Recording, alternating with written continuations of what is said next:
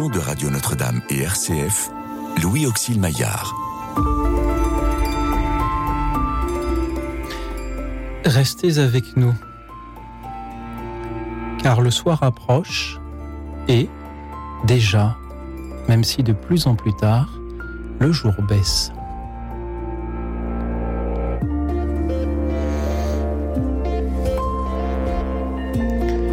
Or, l'un des douze, Thomas, n'était pas avec eux quand Jésus était venu.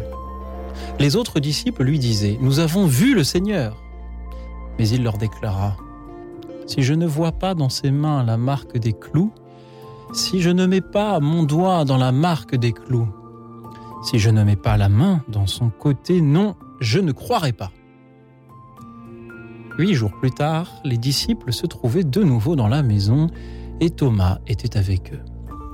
Jésus vient alors que les portes étaient verrouillées et il était là, au milieu d'eux. Il dit, La paix soit avec vous. Puis il dit à Thomas, Avance ton doigt ici et vois mes mains.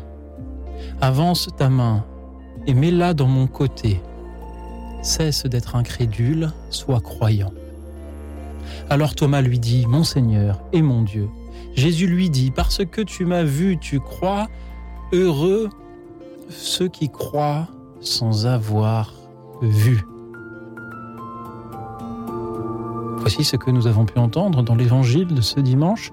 Avance ton doigt ici et vois mes mains. Avance ta main et mets-la dans, dans, mon côté. Avance ta main, pose-la sur ton téléphone, décroche, compose le 01 56, oui c'est dans l'évangile aussi, 01 56 56 44 00 et appelez-nous pour répondre à cette question, chers amis.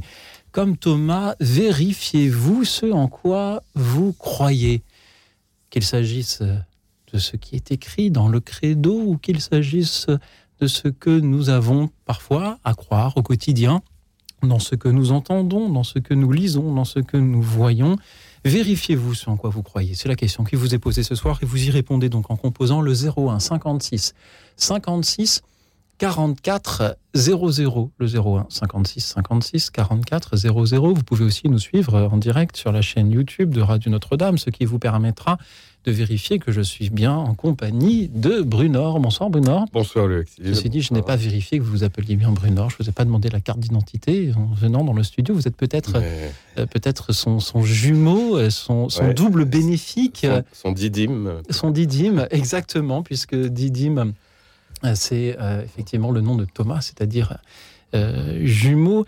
Euh, Brunor, que vous êtes-vous dit lorsque je vous ai demandé, proposé de venir ici ce soir pour, en écho à l'évangile de ce dimanche, écouter nos auditeurs nous dire à quel point ils vérifient ou ne vérifient pas ce en quoi ils croient Eh bien, euh, je trouvais que c'était une très bonne idée. Parce que, et notamment de faire le lien avec voilà l'évangile de dimanche dernier, et cette question de Thomas. Mais pour ma part, en y réfléchissant depuis qu'on s'est parlé euh, hier, euh, il me semble que cette demande de Thomas de, pouvoir vérifier, de pouvoir toucher, euh, ce qui est un sens encore plus, plus sûr. Non, il ne demande pas de toucher, il demande à voir d'ailleurs. C'est ça qui est intéressant. Et Jésus lui permettra de toucher. C'est c'est important parce que c'est un sens plus sûr, le toucher, que la, que la vision. Mais il m'a semblé que finalement, à la réflexion, c'était peut-être une des, une des demandes, une des paroles les plus intelligentes de toute la vie de Thomas, d'avoir demandé à vérifier. Parce que, il, il ne, met- il ne met pas en cause les paroles du Christ. Ce pas des paroles du Christ qui sont en cause, là, ou de, ou de Dieu par les prophètes. Ce sont des paroles de ses amis, les, les douze. hein. Et il faut quand même bien... C'est très intéressant parce qu'on on voit, on voit le, le, le planning de ces rencontres. Hein, c'est comme aujourd'hui, voilà, un groupe de prière, les gens se réunissent tous les mercredis, par exemple. Et puis, il y en a un qui, une, pour une fois, Thomas, euh, manque la réunion du mercredi du, du début avril. Bon. Et il vient la semaine suivante, le mercredi suivant. Il connaît les codes parce qu'il faut entrer, euh, c'est- il faut se cacher. hein. Ils sont Oui. quand même inquiétés par les, les- les soldats du temple, les grands prêtres, etc. Peut-être les Romains aussi. Et voilà que, le- que Thomas arrive pour la seule fois où il a été absent. Les autres lui disent, T'es mon vieux, euh, t'aurais mieux fait de venir parce que Jésus est venu. Attendez les gars, je suis là à chaque fois. Euh, Enfin, vous voyez, j'en rajoute un peu, mais c'est ça les scénaristes de BD. Il faut arriver à trouver ce qui se passe entre les, entre les paroles. J'étais là à chaque fois, juste le jour où je manque parce que mon fils est malade. euh, voilà que Comme vous, par vous hasard. me baratinez comme par hasard que Jésus est venu. Faut pas exagérer. Coïncidence Je ne crois pas. Ah, euh, C'est-à-dire que je veux bien vous croire, mais à condition de pouvoir Mhm. vérifier. Si je peux voir Jésus, alors là, bon, il n'y aura aucun problème, hein, parce que je lui fais confiance et puis je, verrai. Mais là, c'est un peu trop euh, facile. Bon, moi, je, trouve ça intéressant. Et, ce qui est intéressant surtout, pour nous enseigner quelque chose, c'est la réponse du Christ. Si Jésus avait dit Ah, mais Thomas, euh, t'as même pas voulu croire tes amis, euh, tu ne crois pas euh, même des paroles que j'ai pu dire dans ma vie publique, comme quoi je ressusciterai, tu, tu es vraiment nul, tu fais plus partie du groupe. Là, à nous de tirer les conséquences euh, dans notre vie de chrétien. Euh, bon, on voit que c'est une position fragile, euh, au Mhm. moindre. Mais c'est c'est pas du tout ça que le Christ dit. Il dit, il dit au contraire. euh, eh bien, tu, tu, voilà, tu voulais voir, eh bien, moi, je te propose de toucher. Ce qui est, encore une fois, encore, encore plus certain. Et, voilà, et Thomas, du coup, euh, même ne, va même pas jusqu'à le faire, je crois. On voit des tableaux où il met la main dans le côté, mais je crois qu'il s'arrête, euh, il s'arrête avant, parce que ça lui suffit de voir Jésus lui-même, de reconnaître sa voix, de voir les blessures. Et voilà, et ça nous enseigne une chose, c'est que nous sommes invités à ne pas avoir peur de questionner. Et d'ailleurs, bien avant que je, je- je fasse cette recommandation aux auditeurs à l'instant, il y a quelqu'un qui a, qui a posé des questions pour soit vérifier, soit aller plus loin. mais C'est Marie, c'est Notre-Dame. Puisque avant de répondre oui ou non à l'envoyé, elle, elle demande euh, comment ça va-t-il se faire? Je ne connais pas d'homme. Et pourtant, cet évangile, dans cet évangile, Jésus nous dit aussi Parce que tu m'as vu, tu crois. Oui. Heureux ceux qui croient sans avoir vu. Alors c'est vrai, il faut tenir compte, il faut essayer de comprendre ça. Et il me semble que là, euh, le Christ, euh, justement, fait le, ce qu'il a fait toute sa vie, ce que les prophètes déjà faisaient, c'est-à-dire nous, nous prévenir que voilà, les, les choses évoluent et, et ce Jésus qu'on peut voir et qu'on peut partager entre nous, avec qui se réchauffer le cœur parce qu'il est vivant après sa mort, un jour on ne le verra plus. Et qu'est-ce que vous ferez à ce moment-là? Mhm. Là, il faudra bien euh, croire, et c'est ce qu'ils ont fait. Et croire non pas, non pas euh, sur du, du- des, des choses euh, floues ou, des, ou des, sur des euh, euh, sables mouvants comme euh, autour du Mont Saint-Michel, mais croire en s'appuyant Mhm. sur les choses vérifiables. C'est ça qui est intéressant, c'est-à-dire que quand on a les choses vérifiables, on peut s'appuyer dessus.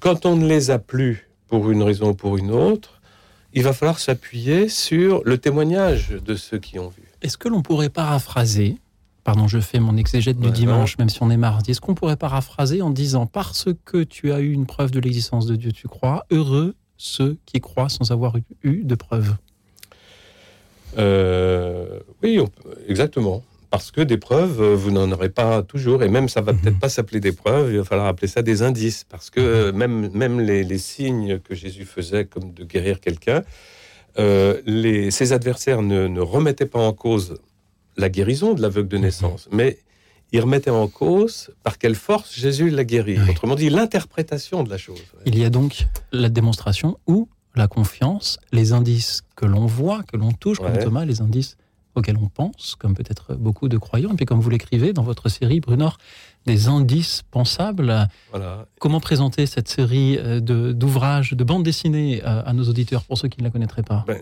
oui, euh, ben, c'est exactement dans la, dans la lignée de Thomas. C'est-à-dire que Dieu est bon, il voit nos difficultés à- avec euh, quand même quelque chose d'étonnant. Enfin, une résurrection des morts, c'est quand même difficile à faire croire autour de soi, etc. Donc, ceux qui adhèrent à ça euh, ont besoin parfois d'indices, non pas de preuves, parce qu'une preuve, c'est le problème des preuves, c'est que c'est contraignant. hein. c'est la définition de la preuve. Après, on peut dire saint Thomas a parlé de preuves, ceci, cela, mais c'est quand même contraignant. Et il en faut des, preuves contraignantes pour euh, innocenter un, un- justement, un- disculpabiliser un, soi-disant coupable. Il faut des, il faut des choses fortes. Mais dans ce domaine, il me semble que Dieu euh, respecte tellement notre liberté qu'il va jamais donner de choses contraignantes. Il va nous donner des éléments, oui, nourrissants pour l'intelligence, pour la, pour la liberté, qui vont nous aider à croire. Et et il y en a toujours eu. Par, par exemple, la première génération de chrétiens, ils sont tous morts martyrs. Tous les juifs euh, qui, avaient choisi Jésus sont tous morts par- martyrs, les apôtres, quasiment. Ceux quasiment qu'on connaît. On va dire. Oui, ceux qu'on connaît. Eh bien, mais on le, c'était pas pour leur foi qu'ils mouraient, c'était pour ce qu'ils avaient vu. On leur disait, si, allez, reconnais que tu n'as pas vu ce Jésus euh, après sa mort euh, vivant comme tu, c'est impossible. Reconnais ça et, tu pars euh, libre. Et, le, saint disait, mais non, moi je l'ai vu, vous ne pourrez pas me faire dire le contraire. Bon, la deuxième génération, elle, n'a pas vu Jésus ressuscité, elle, était trop jeune, elle l'a pas vu, mhm. mais elle a vu comment sont morts euh, ceux qui étaient témoins. Et donc, ils ont été convaincus par ces, indices-là, qui ne sont pas des preuves. Est-ce qu'on n'a pas parfois tendance à passer un peu vite euh, de, l'un à l'autre, c'est-à-dire à, à, voir des preuves dans ce qui n'est que l'indice Moi, je pense qu'il y, y, a un danger très, très, très net. Euh, en quoi est-ce que c'est dangereux? Ben, c'est dangereux parce que euh, justement, il semble que des preuves, il y en a, il y en a pas. Autrement dit, si vous dites à des, amis non croyants, il y a des mhm. preuves et qui vérifient, tôt ou tard, ils verront que c'est pas des preuves. Donc, vous, les avez soit euh, abusés en parlant trop vite, soit même par, euh, par, par, audace, ou je ne sais pas pour quelle raison, mais ils vont, ils vont se rendre compte que ça s'appelle pas vraiment des preuves dans, dans le Et pourtant, on peut avoir en 2023 une foi tout à fait sincère. Elle se fonde donc sur sur la confiance. C'est le fameux heureux ceux qui croient sans avoir vu. Ah ben bien sûr, euh, elle se fonde sur le témoignage des générations qui nous précèdent et qui, sans interruption, mhm. sans interruption, remontent à, ceux qui ont vu Jésus euh, mourir sur la croix. Ou peut-être sur d'autres expériences qui ne peuvent pas revêtir de, le caractère de preuve. Voilà, qui vont dans le même moins qui ne seraient pas opposables à, n'importe qui à qui on aimerait en parler. Quand on rencontre euh, dans, au Moyen Âge un Saint François, un Saint Benoît, des, gens comme ça, Saint Martin, une Jeanne d'Arc, on, on qui nous disent que c'est Dieu qui a changé leur vie, euh, on se dit tiens, ça se pourrait bien. Mais, et on en rencontre encore aujourd'hui. Et on en rencontre aujourd'hui. On, on, en a, qui appellent à la radio, d'ailleurs. c'est possible. On espère euh, qu'ils vont le faire. Et ils sont en train de le faire. Déjà, je les en remercie. Ils continuent toujours au 01 56 56 44 00. Brunner, nous n'avons fait que survoler pour l'instant les bases de ce sujet. Je le rappelle à ceux qui nous rejoignent. Vérifiez-vous comme saint Thomas ce en quoi vous croyez. Voici Charles-Henri de Nanterre qui a des choses à nous dire à ce sujet. Bonsoir Charles-Henri. Bonsoir, merci. Euh, je suis très heureux euh, de faire prendre la suite de Bruno Brunor, qui fait partie de mes éléments de vérification. Merci. Par ces, merveilleuses bandes dessinées qui sont extrêmement bien faites, je trouve, et qui euh, apportent effectivement des indices très très intéressants, enfin, et, très, et surtout bien présentés. Enfin, alors moi, ce que je voudrais juste peut-être apporter, c'est donc ça fait 70 ans que je cherche, mais euh, ça fait au moins 40 ans. Euh, ma première euh, recherche, ça a été avec la mécanique quantique et le bouquin de Bernard d'Espagna qui disait il est nécessaire ou il est impossible de concevoir le, le monde tel qu'il est décrit par la physique rationnellement, et donc il est utile de s'ouvrir à quelque chose qui dépasse le rationnel. Mmh. Ça m'a permis d'entrer dans une quête et qui a duré un certain nombre d'années. Et je dirais que j'ai été toujours quêteur un petit peu de cette euh, de confirmer cette vérité euh, qui était la, vérité de la révélation. Et je dirais que je suis aujourd'hui peut-être submergé par la quantité mmh. d'indices qui sont apportés, de témoignages euh, un de ceux qui m'a marqué peut-être le plus, c'est le livre de Pierre euh, Jovanovic qui s'appelle L'enquête sur l'existence des anges gardiens. Il date de la fin des années 90 et dans lequel il recense un petit peu tous les témoignages anciens et récents autour de l'existence du monde métaphysique.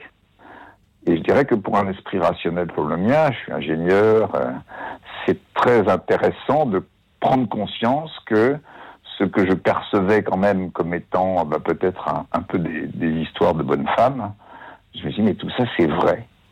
Hmm. C'est-à-dire qu'en réalité c'est attesté par tellement, tellement de centaines de milliers, de dizaines de milliers de témoignages que euh, bah, manifestement c'est vrai. Voilà.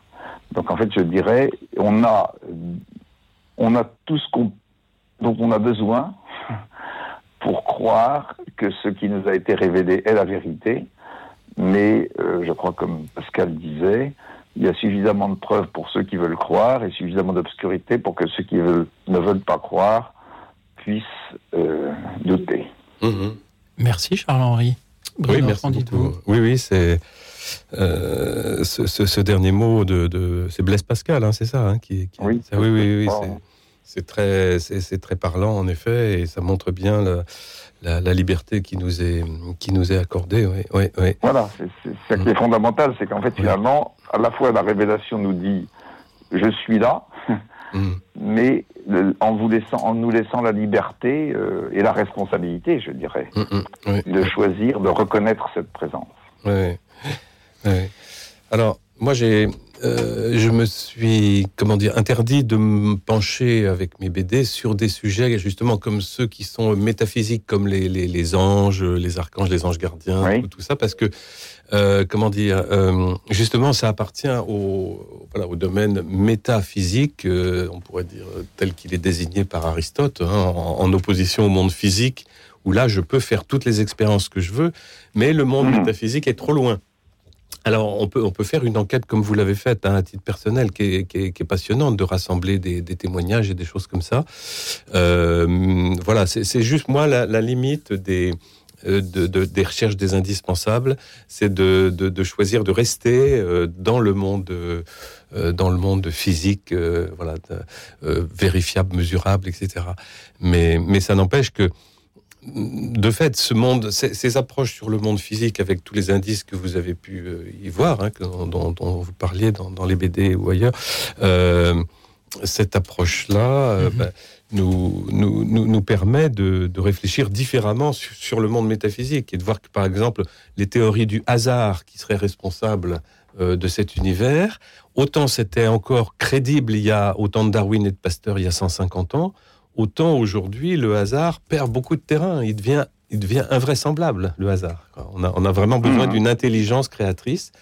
Et, ça, c'est comme ça qu'on peut approcher le, euh, bah, des questions euh, métaphysiques, mais encore une fois, pas par des preuves, par définition, puisque les sciences sont incapables de, dire quoi que ce mmh. soit sur ce monde métaphysique. Mais, euh, mais quand le monde métaphysique donne des représentations du monde, alors là, les sciences physiques peuvent vérifier si elles sont justes ou fausses. Et, hmm. c'est toute la démarche des indispensables et, qui, va, qui va loin. Qui, Merci Charles-Henri pour euh, votre présence parmi nous et pour euh, euh, vos références. Je, vous confesse être assez prudent par rapport à, à, Monsieur Pierre Jovanovic, qui, suite, après l'ouvrage que vous avez cité, a eu d'autres publications assez, assez controversées, peut-être même ésotérique. Mhm.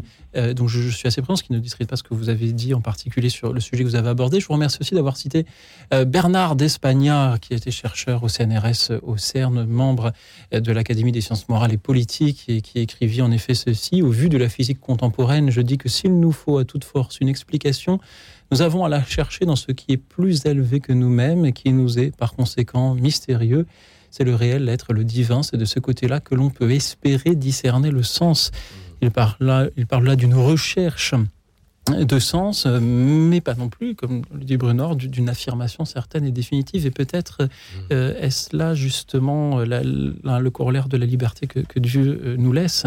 Merci Charles-Henri d'avoir été avec nous ce soir. Bruno, vous vouliez ajouter quelque chose en quelques oui, mots? Oui, oui, il y a un bel exemple aussi de respect de la liberté quand, dans ce passage d'évangile, où euh, Jean-Baptiste a été mis en prison. Hein. Donc il est dans sa prison, il ne sait pas encore qu'il aura la tête tranchée quelques semaines plus tard.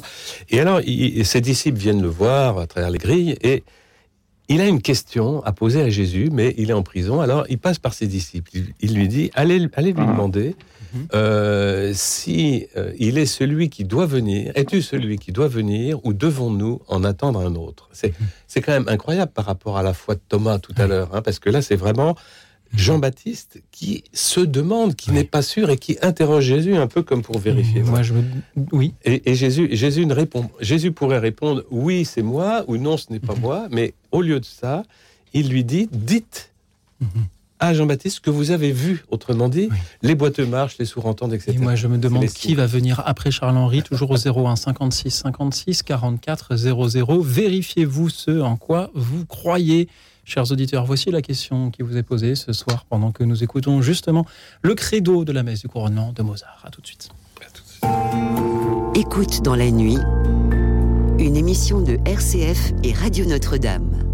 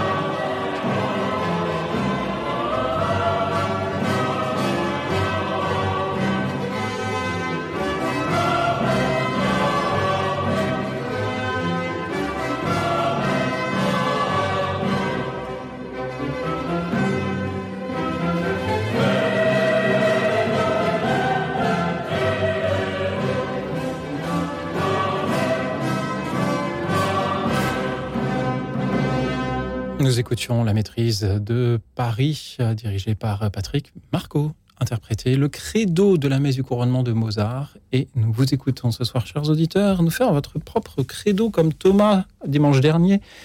Vérifiez-vous ce en quoi vous croyez? Avez-vous besoin de mettre votre main dans le côté pour croire que ce soit ce qui est écrit dans les évangiles ou ce qui est écrit dans d'autres livres ou ce que vous lisez dans le journal, ce que vous écoutez à la radio, tout simplement. Dites-le nous en nous appelant au 01 56 56 44 00, le 01 56 56 44 00. Nous avons Cathy qui nous rejoint depuis Montauban. Bonsoir Cathy.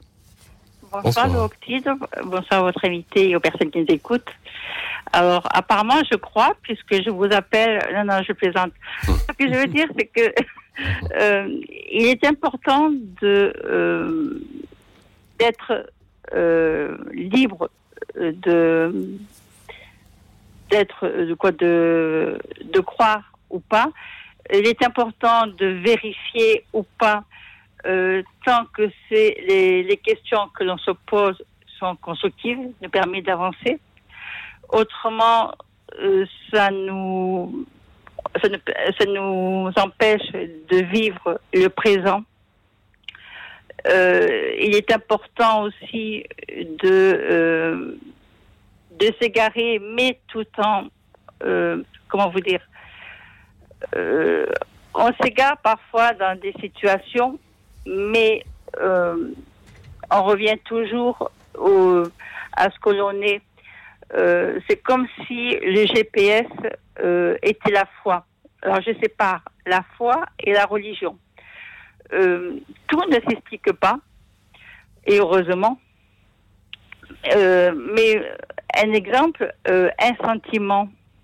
Un sentiment, vous, le, vous ne le voyez pas, mais vous le ressentez. Dans la prière, c'est pareil. Dans ce qui nous entoure, dans ce qu'on peut entendre, c'est à chacun de faire, à faire du tri de ce qu'on de ce qu'on est, de ce qu'on souhaite de ce qu'on veut, où, on veut aller. Mais euh, c'est comme l'Esprit Saint. C'est, on est saint d'esprit ou l'Esprit Saint? On est conscient ou inconscient? Le plus important, c'est ne pas se perdre et être en harmonie avec soi-même. Et surtout, ne pas être influençable. Euh, c'est ça aussi, c'est mais faire le tri, avoir un bon aspirateur qui, qui, oui, euh, chacun euh, et ne pas se perdre, c'est être dans la foi, mais vraiment au fond, hein, c'est pas le fait de parler de foi comme ça, mais tout ne s'explique pas, heureusement. Et le GPS, c'est là-haut qui nous le donne. Je ne sais pas si je me suis bien exprimée ou pas.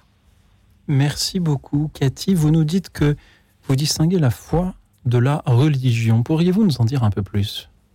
Tout à fait. Alors, la, la foi, c'est cette force que quand on a des épreuves, quelles qu'elles soient, ou quand on est dans le... Parce qu'on a tendance à oublier euh, quand euh, tout va bien, à remercier. Mais euh, la foi, c'est quand vous avez une épreuve ou quand vous êtes dans la prière. C'est cette force que chacun va euh, dire un nom, euh, va la nommer autrement, quoi. Mais qu'importe. Mais c'est euh, le carburant de chacun. Oui, c'est le carburant qui, nous fait avancer. Et pourtant, on ne le voit pas. Voilà pour la foi. Et pour la religion La religion, ben, euh, c'est le la le nom que chacun euh, donne, ça peut être euh, le christianisme, euh, être protestant, qu'importe. Pour moi, c'est pas ça le plus important. C'est être, c'est être dans cette force qui nous relie à, à là-haut, à là-haut, là-bas sur les côtés, hein, parce que Mhm. quand, oui, c'est C'est cette boule d'énergie. Peut-être qu'en prenant l'étymologie de ces deux mots, on peut aussi comprendre bien des choses. La foi n'est-elle pas euh, un peu la, la confiance, c'est-à-dire un mouvement qui vient de nous et qui euh, va vers un autre, euh, tandis que la religion est ce que les autres nous ont laissé étymologiquement. Euh, Brunor, que vous inspire les paroles de Cathy ce soir? Euh, oui, euh, j'ai noté pas mal de choses. J'aime bien vos, vos images hein, quand vous parlez d'aspirateur, quand vous parlez Oui. de, euh, de choses comme ça. En fait, on- je crois qu'on est. Il faut qu'on soit bien d'accord avec vous, puis avec tous les auditeurs auditrices. Il s'agit, il s'agit pas, vous voyez, de penser que on peut vérifier justement une théologie ou même une philosophie ou même une, une religion. On peut pas vérifier, par exemple, on peut pas prendre un, un- un, télescope euh, ou un microscope pour regarder euh, si Jésus est bien présent dans l'Eucharistie. Vous voyez, c'est inconcevable, c'est c'est ridicule. Voilà. Mais lorsqu'une philosophie ou une religion euh, s'aventure dans le monde réel, c'est-à-dire à essayer de nous expliquer le monde réel, à savoir est-ce que le soleil est éternel, est-ce que le monde lui-même est éternel, qu'est-ce que qu'est-ce que c'est que la matière, est-ce que les hommes, euh, les êtres humains sont faits de même matière entre eux ou de matières différentes? Vous voyez des, des choses comme ça du monde physique qu'on appelle des représentations du monde. Eh bien là, il se trouve que c'est le domaine justement des sciences expérimentales. Et elles vont pouvoir, et c'est ça la nouveauté, elles vont pouvoir, ces sciences, euh, donner raison dans des débats qu'il y avait depuis euh, 1000 ans, 2000 ans, euh, à l'époque des Grecs, à l'époque des Hébreux. Il y avait des débats comme ça sur comment est le monde. Et aujourd'hui, vous voyez, les sciences physiques nous donnent les réponses à ces débats. Et c'est extrêmement enrichissant. Et moi, c'est ça qui m'a lancé dans cette recherche, des, ces travaux des bandes dessinées les indispensables, c'est de voir que aujourd'hui, on peut arrêter de tourner en rond les yeux fermés euh, dans le noir à, chercher finalement ce qui va nous parler le plus, ce qui va nous, nous émouvoir euh, dans un, un système religieux ou autre, mais on peut vérifier que les Hébreux bibliques eh bien, avaient mieux compris le monde, l'univers, que toutes les autres civilisations. Tout simplement. Ça, c'est vérifiable, vous voyez. Eh bien, moi, je trouve que ça, c'est évidemment pas la preuve que leur Dieu, le Dieu de Jésus et de la Bible, est le vrai. C'est pas une, une preuve. Mais, vous voyez, ça constitue des indices dans une enquête et ça nous fortifie de savoir ça. Alors, ceux qui ont déjà la foi, comme vous ou comme d'autres autour de nous, ils n'ont pas besoin de ces trucs-là. Et ils, peuvent me dire, oh, ça sert à rien, moi, j'ai- pas besoin des sciences, j'ai déjà la foi. Mais je sais très bien, pour l'avoir expérimenté, qu'il y a beaucoup de jeunes, de moins jeunes, de, même de, de- de personnes de plus de 90 ans parfois, qui, qui se posent des questions très profondes, justement parce qu'en plus la fin de la vie approche, et qui sont vraiment réconfortés, soulagés de voir que s'ils ont mis leur confiance dans le Dieu de la Bible et de Jésus-Christ, eh bien, apparemment, ils n'ont pas perdu leur temps parce que ça tient la route. Vous voyez, Est-ce que vous ça entendez, euh, Brunor, en disant que euh, ces civilisations hébraïques avaient mieux compris l'univers? Ben, ce que je veux dire à travers ça, c'est que, vous voyez, ch- chaque civilisation de la même époque que les Hébreux, hein, Mhm. l'époque de datation de la Bible, on dit que c'est 500 ans avant Jésus-Christ, à peu Oui. près. Bon. Eh bien, si vous tapez sur Internet ou si vous achetez un livre sur les histoires des civilisations de l'Antiquité à la même époque que les Hébreux, hein, ça existe, ce genre de bouquin ou sur Internet, vous trouverez, mettons, une cinquantaine de civilisations dont on a les traces écrites et qui, qui nous expliquent Mhm. leur récit, par exemple, de création du monde. Et on peut comparer ces récits qui sont assez courts, hein, euh, quelques dizaines de lignes, Mhm.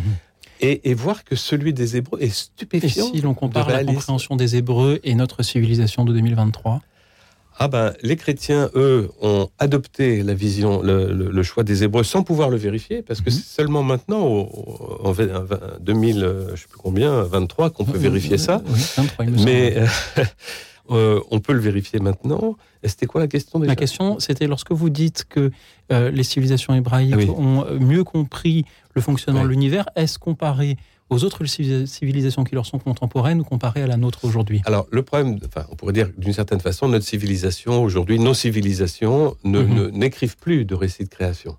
Ils n'en écrivent plus. C'était vraiment un, un, un âge où euh, l'humanité était un peu dans l'enfance, l'adolescence, et elle cherchait, fallait tout euh, comprendre, euh, on pouvait raconter tout ce qu'on voulait, puisque personne ne pouvait dire ah non là tu te trompes, euh, mon cher euh, Platon, là tu te trompes, en fait euh, la matière n'est pas différente pour un homme et pour une femme, c'est la même matière par exemple. Vous voyez, on, personne ne pouvait dire ça. Il faut attendre euh, l'ADN ou un peu Oui. avant. Pour, vous voyez, donc c'est c'est là qu'on est stupéfait de voir que des quantités de débats qui existaient depuis l'Antiquité sur comment est le monde, eh bien, aujourd'hui, trouvent leur réponse. Et c'est une réponse euh, irréversible. Hein. Euh, Mhm. On va pas revenir en arrière sur le fait de, de dire que le Soleil, en fait, lui, euh, bah si, euh, après tout, il est éternel. Non, Mhm. non, on sait qu'il a euh, 5 milliards d'années, Mhm. point, vous voyez. On va améliorer les dates, mais pas le... Pas, pas l'information. Et ça donne raison aux Hébreux. Et c'est stupéfiant de voir comment les Hébreux, seuls contre tous, finalement, avaient raison. Et pourtant, vous parlez d'une science qui aujourd'hui trouve beaucoup de réponses, et pourtant beaucoup ont du mal à, à la trouver, à l'adopter, cette science-là. Il y a un certain maître Gims dont l'interview a fait beaucoup parler de lui dernièrement parce qu'il euh, a eu des, idées sur l'Égypte antique, notamment euh, surprenantes. Les pyramides seraient des centrales électriques, etc.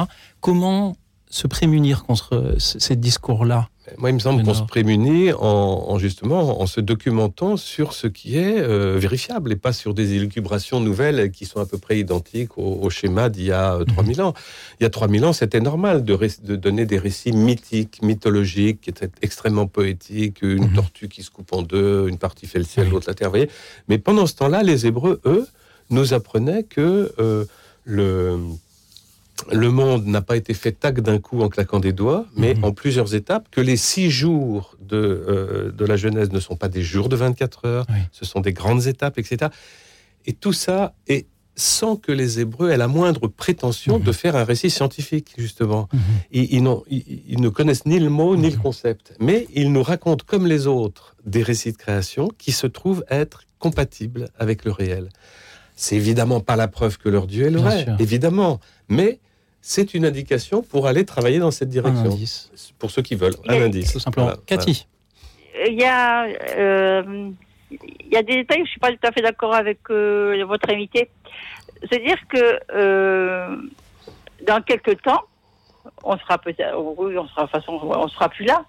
Euh, les personnes, euh, euh, comment dire, ça va évoluer. Oui, on évolue. Il y a des, on a des réponses, mais est-ce que ce sont vraiment, comment vous dire, euh, on a, même si, euh, je pense à euh, un exemple à, l'intelligence artificielle.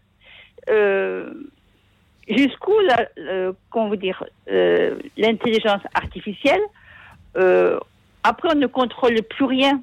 C'est bien l'évolution, c'est bien de, de remettre certaines euh, choses en place, mais on ne, euh, le, le- le monde peut tourner, mais euh, on Oui. reviendra toujours à la, comment dire,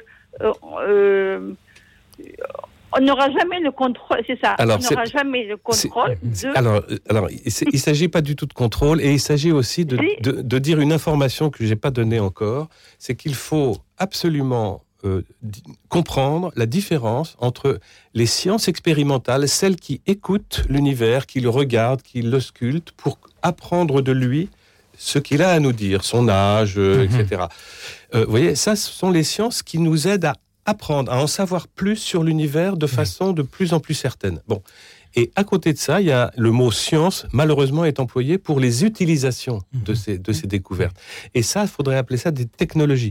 l'IA, la la- religion, il ne faut pas ouais. les confondre. L'intelligence artificielle, ce n'est pas une découverte euh, euh, de l'univers, c'est une découverte des hommes à, à partir de choses qu'on a découvertes pour être appliquées dans des technologies. Et ça, c'est tout à fait différent parce que ça, ça sera, il y aura toujours du bon et du Oui. mauvais dans ces. Et il y a dans des ces- intelligences qui sont bien naturelles, qui sont bien humaines, qui essayent de nous joindre aussi. Et ils continuent toujours. Merci Cathy d'avoir été avec nous ce soir et de nous avoir été à Merci. nous poser ces questions-là. Je sens qu'il y a plein d'autres choses que vous aimeriez nous dire, Cathy, mais il est déjà l'heure pour moi de rappeler le numéro 01 56 56 44 00. Chers auditeurs, pour répondre à cette question toute simple, vérifiez-vous ce en quoi vous croyez, que ce soit ce que vous lisez dans les évangiles ou dans d'autres livres ou dans vos journaux, ce que vous entendez à la télévision ou bien sûr à la radio 01 56 56 44 00. Nous écoutons Nous écoutons Johnny Cash qui a remis en musique Dépêche Mode. Oui, oui, absolument. Personal Jesus, une chanson très à propos. Écoutez-le bien. Écoute dans la nuit, une émission de RCF et Radio Notre-Dame.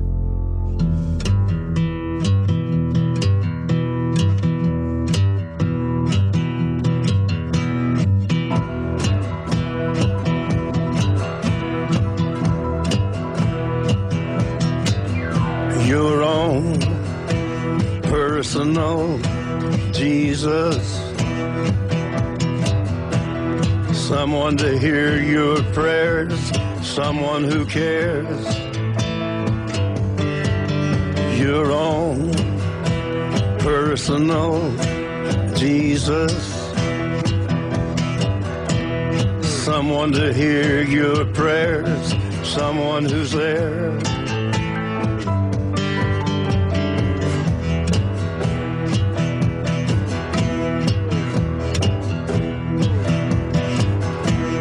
Feeling unknown and you're all alone, flesh and bone by the telephone. Lift up the receiver, I'll make you a believer. Take second best, put me to the test. Things on your chest, you need to confess. I will deliver, you know I'm a forgiver.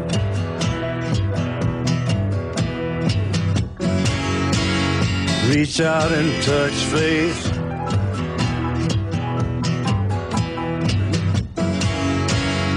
Reach out and touch faith.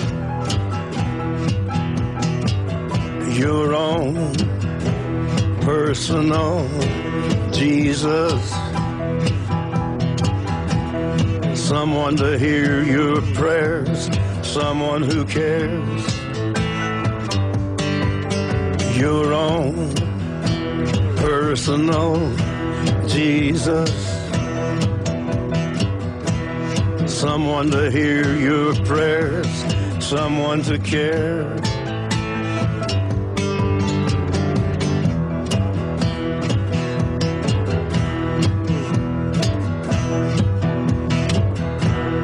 Feeling unknown and you're all alone, flesh and bone by the telephone.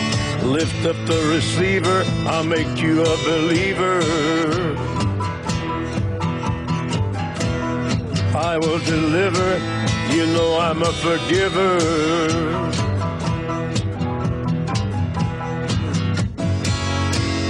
Reach out and touch faith.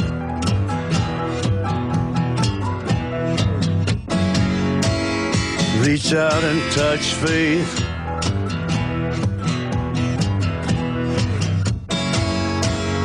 Reach out and touch faith.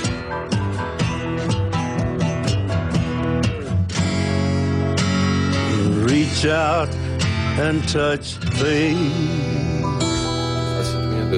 Nous écoutions Johnny Cash sur la chanson, les paroles de Dépêche Mode, Personal Jesus. On, on- on entend Johnny Cash chanter Reach Out, Touch, Faith, touche la foi, un peu comme euh, Thomas, justement, euh, dimanche euh, dernier. Avez-vous, vous aussi, votre own personal Jesus, chers auditeurs, votre propre Jésus personnel? Ou suivez-vous celui que l'on vous propose? Vérifiez-vous, comme Thomas, ce en quoi vous croyez?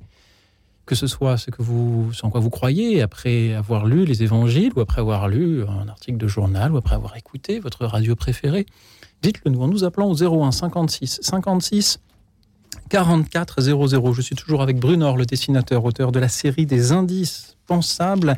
Je remercie encore une fois Cathy que nous avions juste avant la pause. Elle euh, nous euh, rappelait la prudence à avoir. Je remercie également Pierre-Étienne qui nous attend depuis tout à l'heure pour euh, prendre la parole à son tour. Bonsoir Pierre-Étienne. Bonsoir le Oxyle et bonsoir Brunor. Bonsoir. Il est toujours, toujours si pertinent dans ce qu'il dit et qu'il a. Ah, c'est gentil, merci. Oui, euh, j'ai quelques. Pas grand chose, enfin, si beaucoup de choses à dire sur une si belle question que d'essayer de dire, de vérifier ce à quoi on croit.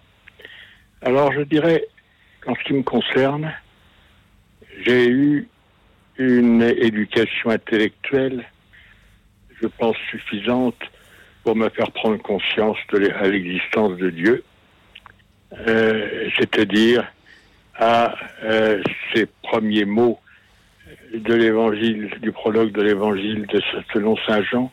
Au commencement était le Verbe que je traduis en conscience éclairée éclai- et éclairante. Euh, alors ça, c'est une chose, c'est l'intelligence, c'est euh, l'éducation, l'instruction, la réflexion euh, qui, qui conduit. Et pour le reste, et pour confesser le credo, euh, tel que nous l'avons dans l'Église catholique, et euh, au- à peu près au même titre dans d'autres religions, parties de la religion des religions chrétiennes, puisque j'ai des antécédents familiaux qui sont dans la religion protestante. Hum. Euh, eh bien, là, c'est l'épreuve. Et c'est la découverte progressive au cours de d'épreuves par la, euh, la prière intensive que la formation religieuse m'a donnée et, d'autres manières, d'une façon qu'on dirait mystique, mais c'est un grand mot, euh, d'avoir éprouvé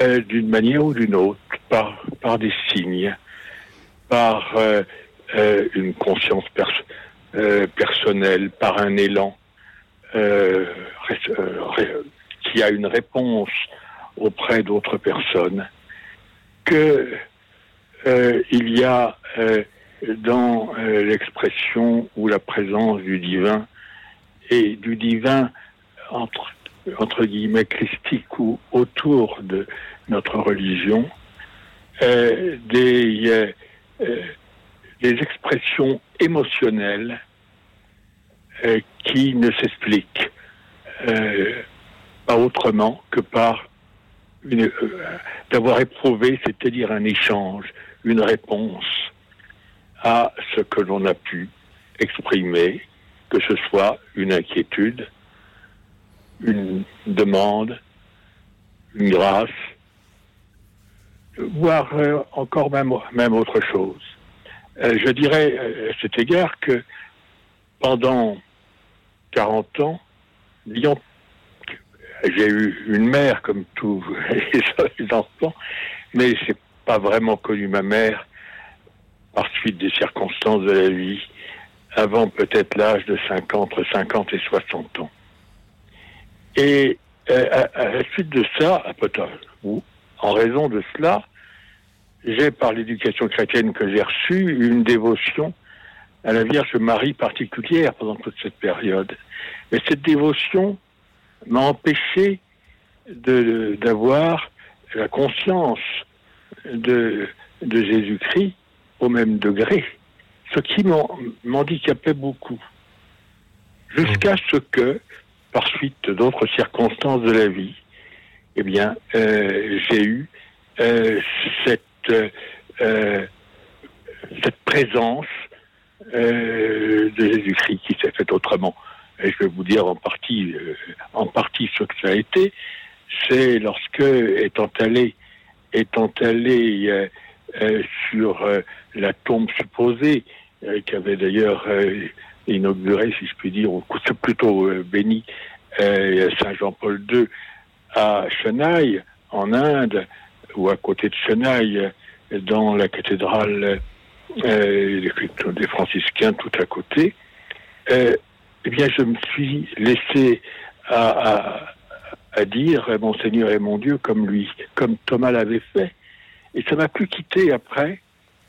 Euh, et à la communion, ben, j'éprouvais, en le disant, euh, quelque chose absolument indescriptible, indicible, inexprimable. Et qui s'est continué. Et ça, là, il n'y a plus le fait de la raison, il y a l'épreuve de quelque chose. Voilà pourquoi je dis, je crois à ce que j'ai éprouvé. Hum, merci beaucoup. Merci Pierre-Étienne. Mhm. Brunard En fait, voilà, c'est c'est une, c'est un des chemins qui, qui peut nous, voilà, nous conduire vers le Christ, vers, euh, vers- vers Notre-Dame, de tout ce chemin-là. Moi, ce qui m'intéressait donc avec les, les indispensables, c'est de montrer qu'il peut y avoir des chemins imprévisibles qui existent en plus pour les gens qui justement euh, euh, soit se plaignent, soit s'étonnent, soit regrettent de ne pas Assurément. connaître voilà. un chemin comme vous, une rencontre personnelle. Ou... Et vous voyez, on parlait de Saint Jean-Baptiste tout à l'heure, et je me dis finalement, Saint Jean-Baptiste, il est intéressant quand il se définit lui-même. Il se définit un peu comme un cantonnier, hein, parce qu'il dit, moi je suis chargé d'aplanir Mhm. les sentiers, d'aplanir oui, les oui, montagnes, oui, d'élever les, les, les, Oui. les- les vallées. Pourquoi faire? Pour, pour préparer le chemin du Seigneur. Et préparer le chemin du Seigneur, on peut le comprendre là aussi dans les deux sens.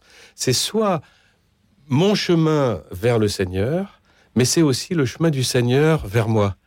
Euh, Il faut que ce soit euh, réciproque. hein. Alors on sait, on sait que, que, que le Christ. Ah ben c'est ce que je viens de vous dire. Oui, mais- le problème, Oui, oui. souvent, vous, vous, vous avez apparemment échappé à ça, mais le problème de nos contemporains, euh, âgés ou jeunes, ou très jeunes, adolescents, c'est finalement euh, de, de se demander pourquoi cette religion dont on parlait tout à l'heure plutôt qu'une autre.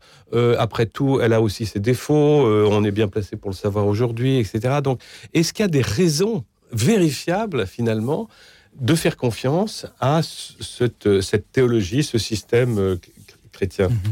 Et c'est là qu'on a besoin de, de, de, de choses qui vont être vérifiables Oui. parce que parce que sinon on n'avance pas, on tourne en rond. Quoi. Si vous découvrez, si je peux, peux me permettre d'ajouter quelque chose, si, vous découvrez chez quelqu'un d'autre que vous côtoyez Mhm. je ne sais quoi d'exceptionnel qui le rapproche euh, de, du, du Christ d'une manière ou d'une autre, et Ouais. que vous dites, hein, et que du même coup vous vous dites, euh, Dieu c'est l'autre, Mhm. comme le dit Maurice Zindel, euh, ben, vous avez une autre euh, expérience, effectivement, de ce que vous venez de dire, de, de à, à juste titre, hein, euh, préparer les chemins du Seigneur vers nous.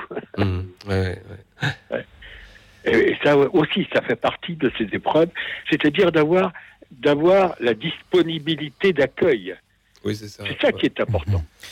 Pierre Oui. Étienne, puisque Voilà. vous parlez justement de disponibilité d'accueil, restez avec nous un petit instant. J'ai une question à vous poser. Vous avez introduit votre témoignage en disant que la question de ce soir était si belle. Et en même temps, je recevais ce message de Florence de Versailles qui ne souhaite pas ce soir passer à l'antenne.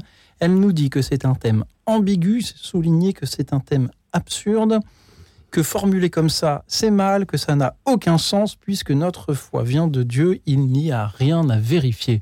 Pierre-Étienne, pourquoi la question est-elle belle d'après vous et non pas ambiguë ou absurde, l'idée de Mais devoir vérifier moi- sans pour moi, pour moi, elle est belle parce que toute, comment dire, toute réflexion que nous pouvons avoir personnellement sur ce qui nous dépasse, ce qui est de l'ordre du, je, je dirais du divin ou de de, de, de l'extraordinaire qui sort de, de, de, de la vie courante au ras des pâquerettes ou même dans la glaise, ça a du, du sens comme l'inverse.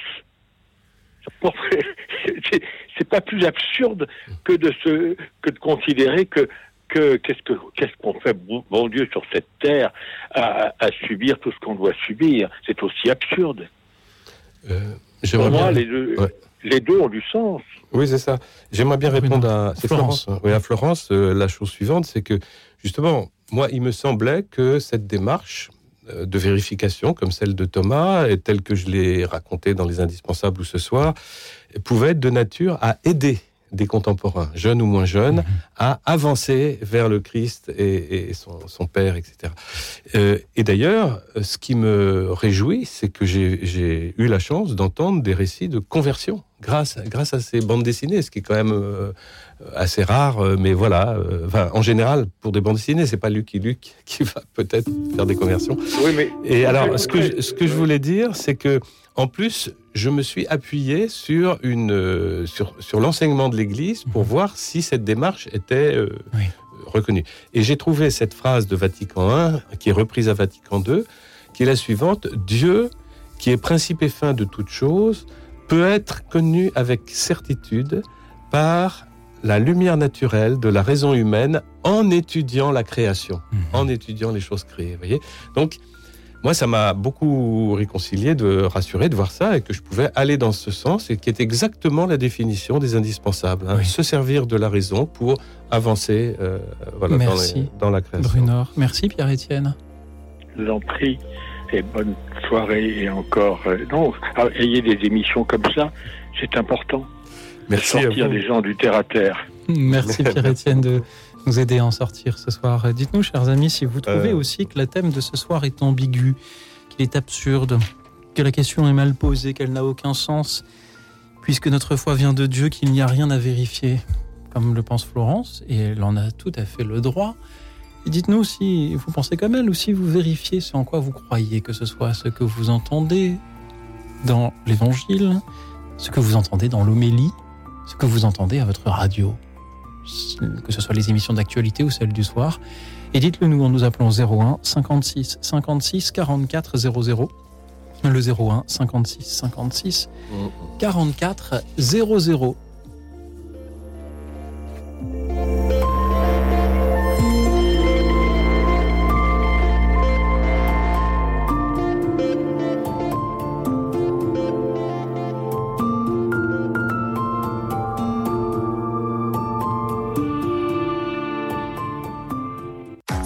Radio Notre-Dame, les auditeurs ont la parole.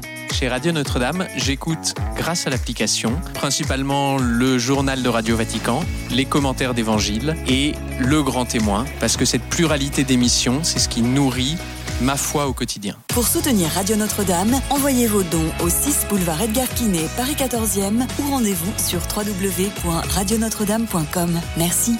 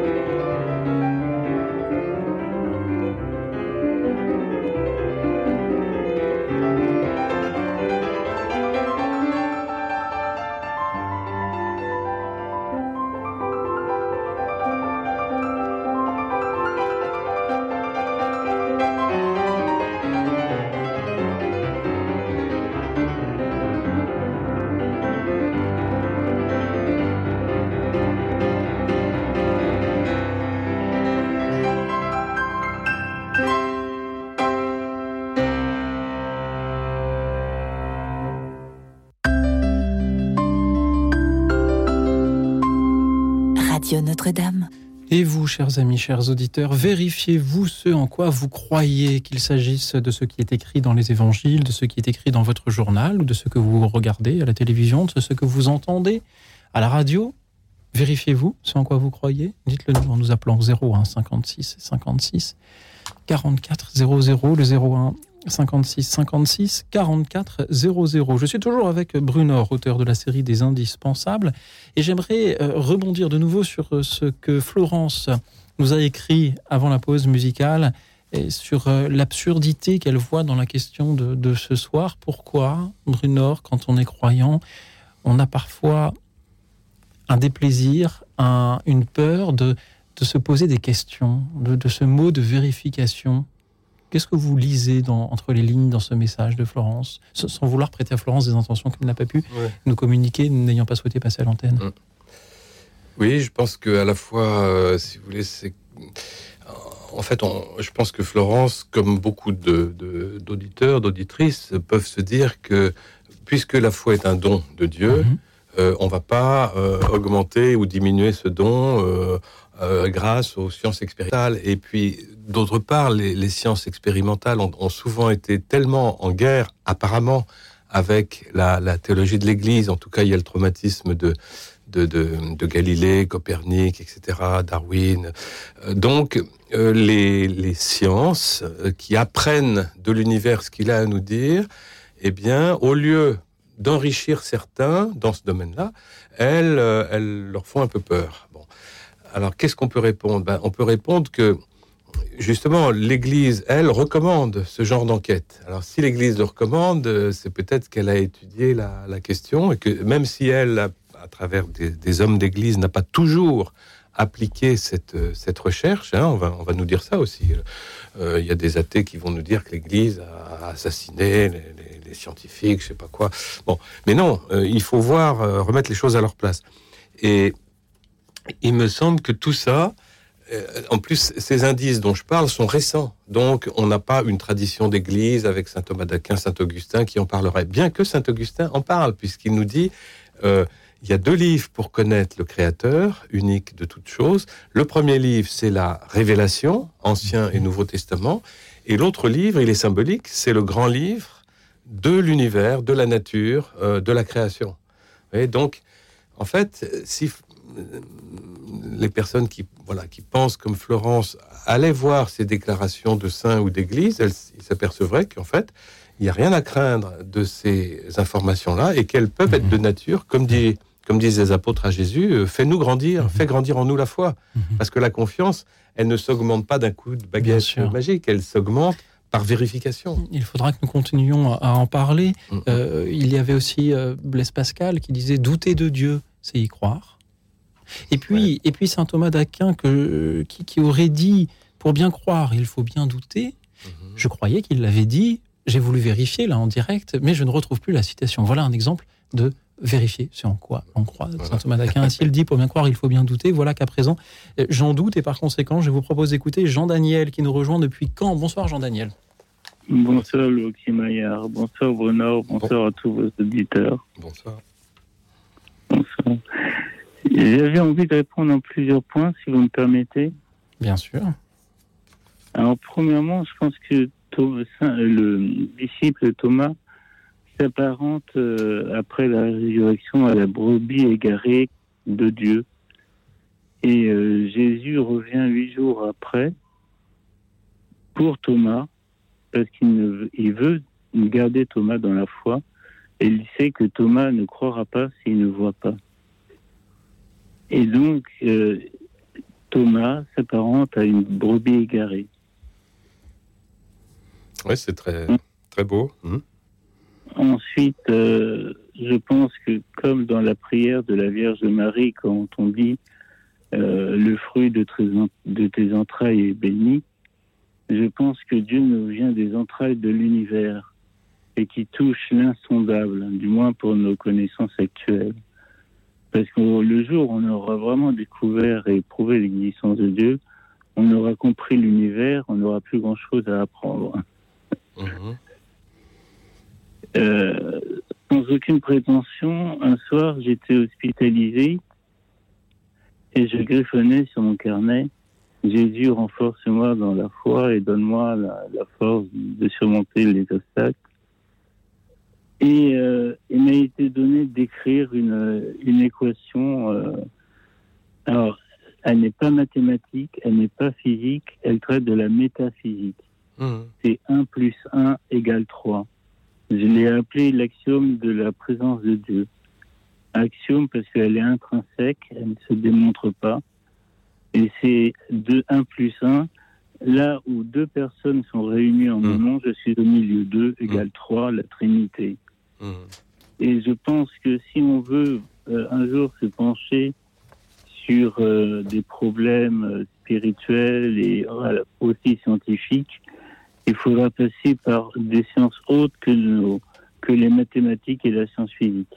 Mhm. Mais la métaphysique est un bon moyen. Ensuite, euh, je- je- j'essaie de rien perdre de vue, donc je, je trace. Euh, Il y a une chose que je comprends pas. On est à une époque où les jeunes croient au diable. On voit le diable à la télé, on voit le diable dans les jeux vidéo, on voit le diable partout. Mais les jeunes croient au diable et ne croient pas en Dieu. Mhm. Alors que si le diable existe, Dieu l'a créé. Mhm. Et donc voilà.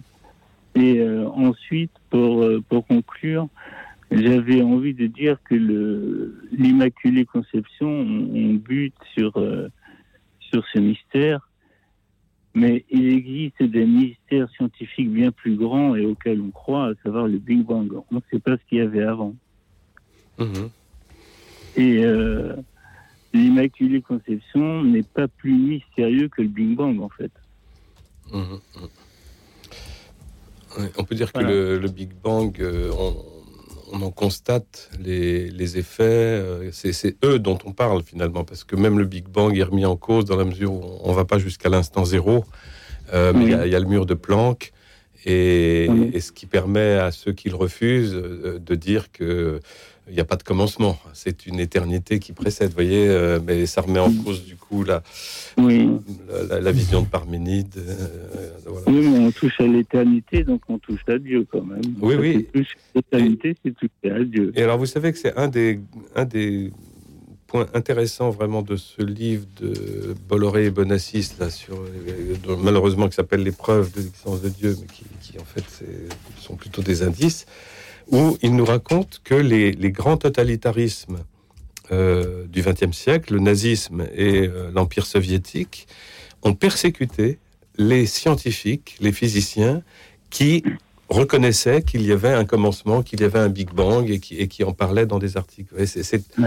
C'est- c'est intéressant parce que ça montre à quel point cet aspect-là, ce commencement de l'univers, euh, bon, qui n'est qui n'est encore en- pas jusqu'à l'instant zéro, mais 10 puissance euh, moins 43, je crois, eh bien, euh, ce commencement de l'univers terrorise Oui. les, les pires, les, les pires monstres de euh, Staline, euh, Hitler, etc. quoi. Et pourtant, oui, comme le dit le pape François, le Big Bang que l'on place aujourd'hui à l'origine du monde ne contredit pas l'intervention créatrice divine, mais Ah.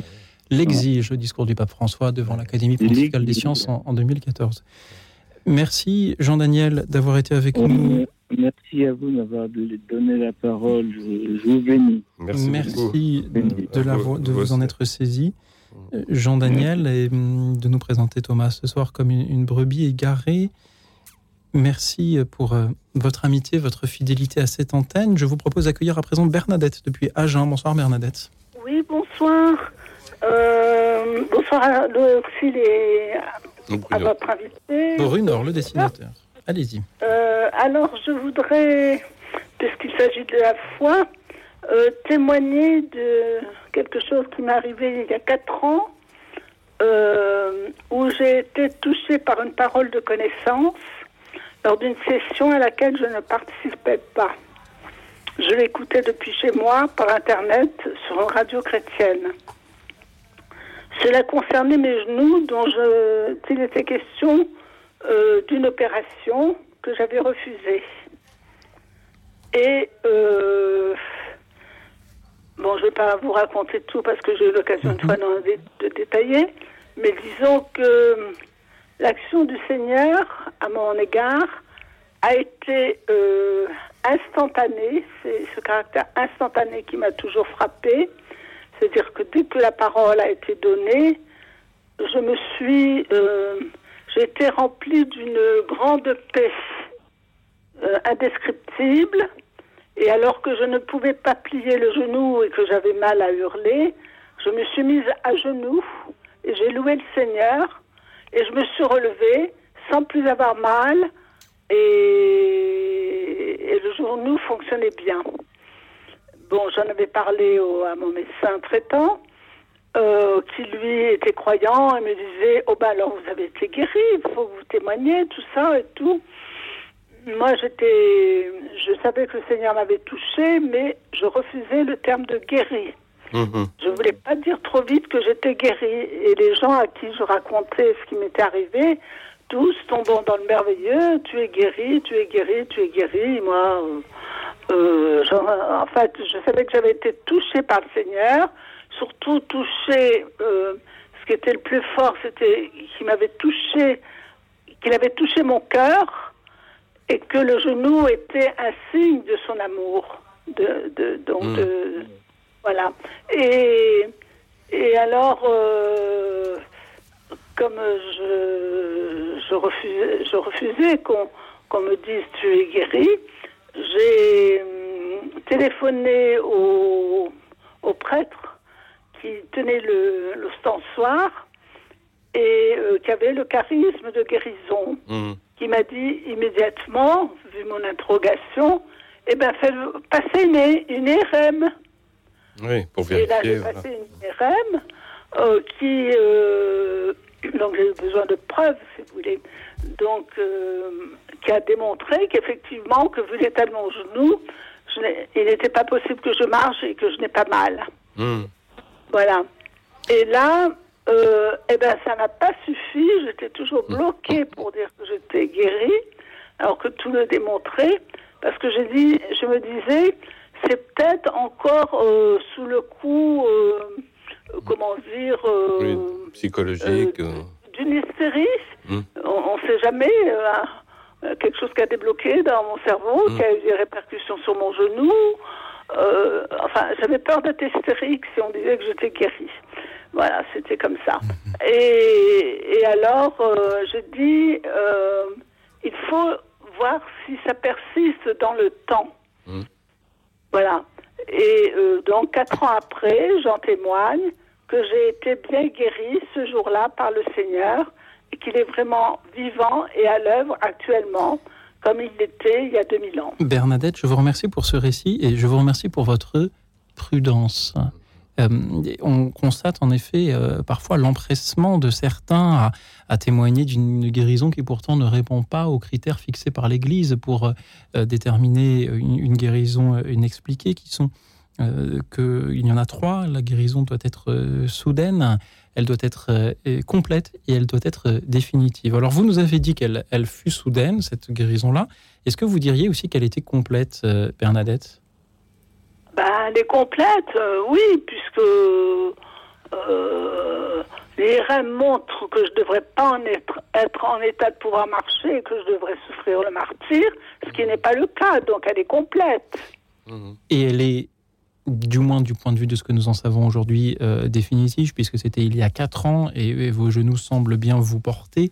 Euh, Bernadette, je, je vous remercie parce que vous nous donnez là l'occasion justement de réfléchir à, à ce que peut être euh, un, un- un indice au sens, de, au, au sens du prodige ou étymologiquement miraculum de, de l'étonnement. Euh, merci Bernadette, car vous nous donnez là l'occasion de le confronter justement aux critères établis par l'Église pour euh, distinguer ce qui pourrait, d'après la foi, relever de ces indices-là donnés par le bon Dieu pour euh, nous ouvrir euh, la porte de la foi et ce qui relèverait du- du- d'un désir tellement profond que l'on a de croire que l'on en vient à, trop vite donner pour guérison ce qui, ce, qui n'en est pas ou que partiellement. Bruno, comment réagissez-vous au témoignage de Bernadette? Oui, mais je trouve ça magnifique, votre prudence, hein, comme, vous, comme on l'a bien, bien entendu. Et oui, oui, c'est, et ça, ça me fait penser d'ailleurs que euh, vous, connaissez le, début de l'évangile de Saint Luc, je vais le citer de mémoire, mais il écrit à son ami, hein, mon cher euh, Timothée, euh, ayant, ayant fait toutes les recherches pour en être sûr, et je, je t'envoie les récits de la, de la vie de Jésus. Euh, tels que j'ai pu euh, enquêter euh, pour. euh, C'est pour- pourquoi j'ai décidé, moi aussi, après avoir recueilli Voilà. avec précision des informations concernant tout ce qui s'est passé depuis le début, d'écrire pour toi, excellent Théophile, un exposé suivi. Voilà, donc c'est vraiment un travail de journaliste hein, qu'a fait Luc, il le dit lui-même, et un travail de vérification. On va pas raconter aux gens n'importe quoi, même si les gens étaient enthousiasmés par ce, ce Jésus euh, mort, ressuscité, etc. On va euh, enquêter, on va questionner les témoins, on, on va faire un boulot euh, vraiment scientifique. Ce qui ne donne que plus de poids Oui. à ce qui se révèle plausible et certain. Imaginez un peu si des euh, guérisons reconnues comme miracles se révélaient en fait tout à fait explicables. L'impact que cela aurait sur euh, la foi et sur l'évangélisation. C'est pourquoi je vous remercie une nouvelle fois Bernadette pour votre prudence. Et c'est pourquoi aussi, et c'est pourquoi Merci aussi je, je, je m'étonne un peu de voir que nos auditeurs, qui sont habituellement si prompts à témoigner de leur foi, ce soir sont extrêmement prudents. On a moins d'appels au standard que d'habitude. On en a, hein, rassurez-vous. Au Nord, on va pas avoir besoin, besoin de meubler jusqu'à minuit. On en a des appels, mais je vois qu'ils sont moins nombreux. Je vois qu'ils sont plus circonspects. Je vois que sur YouTube, euh, nous avons euh, beaucoup moins euh, d'audience que, que d'autres soirs. Et cela m'interpelle. Cela m'interpelle sur la solidité, de la foi des croyants rassemblés dans cette émission. Et c'est pourquoi je regrette d'autant moins d'avoir choisi pour thème ce soir, à vous qui nous rejoignez. Vérifiez-vous ce en quoi vous croyez, chers amis. Comme Thomas, avez-vous besoin de mettre la main dans le côté de Jésus pour croire? Merci d'en témoigner au 01 56 56 44 00. On parle ce soir de l'évangile, mais plus largement, on peut parler de tout ce que le siècle nous propose euh, de croire ou de contempler. Vous disiez, euh, Bruno, à l'instant que Luc était un peu comme un journaliste en son temps. Croyez-vous les journalistes, chers auditeurs? Et qu'est-ce- vérifiez-vous ce qu'ils vous disent? Comment faites-vous? Dites-le nous également. 01 56 56 44 00. Merci pour vos témoignages, vos méditations sur la méthode avec laquelle nous décidons de croire en ce en quoi nous croyons. Continuez à nous appeler pendant que nous écoutons le groupe Hillsong This I Believe. Écoute dans la nuit, une émission de RCF et Radio Notre-Dame.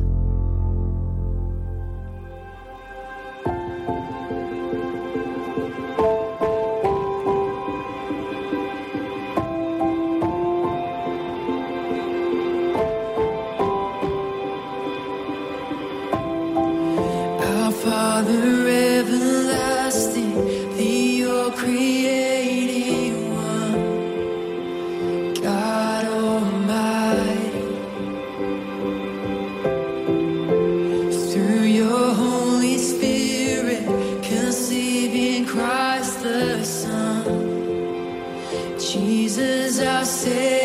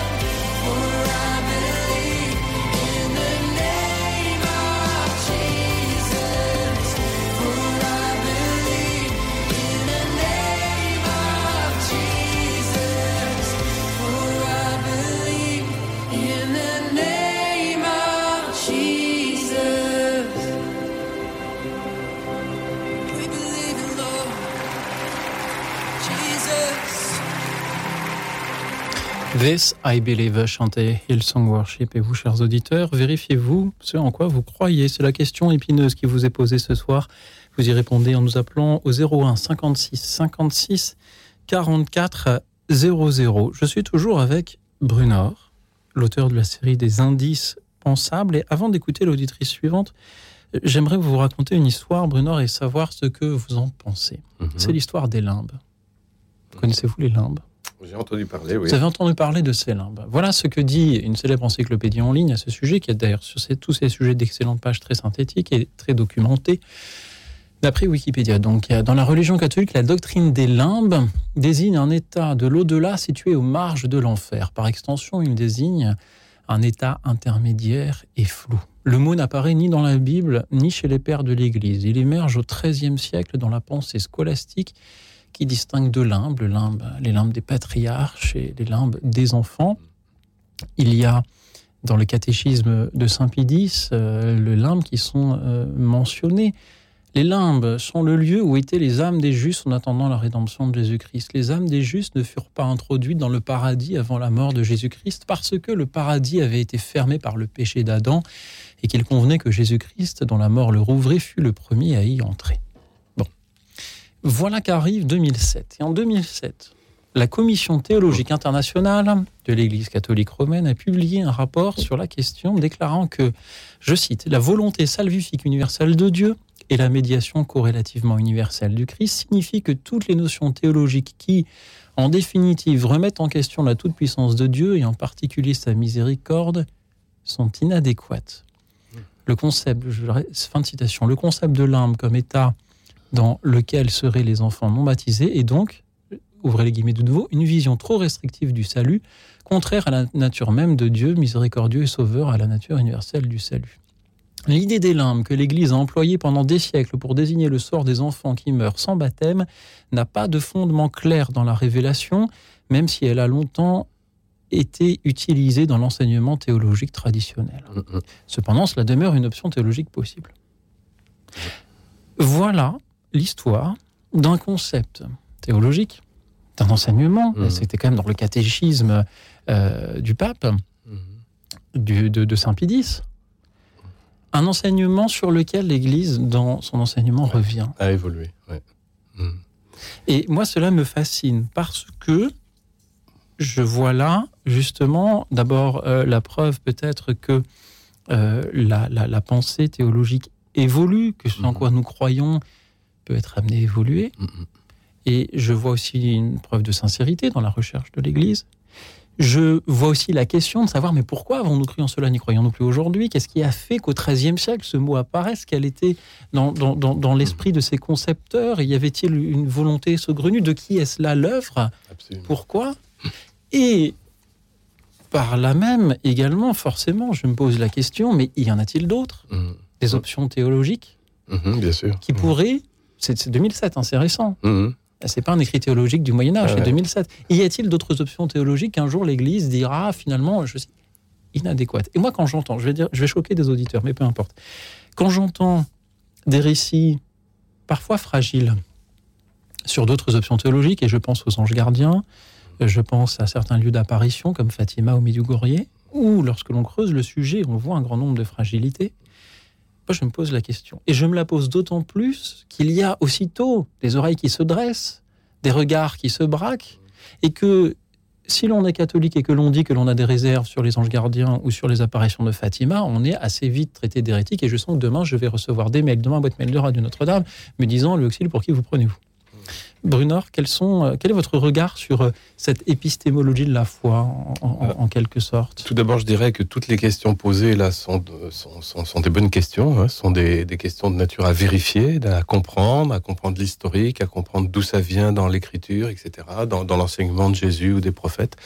Alors, ce qui, ce qui manque là dans le, le petit récit de, euh, d'Internet, c'est, c'est la, la cause de l'invention des limbes. En fait, les limbes ont été inventées au XIIIe siècle pour consoler des parents qui pensaient que leur bébé mort sans baptême allait directement en enfer.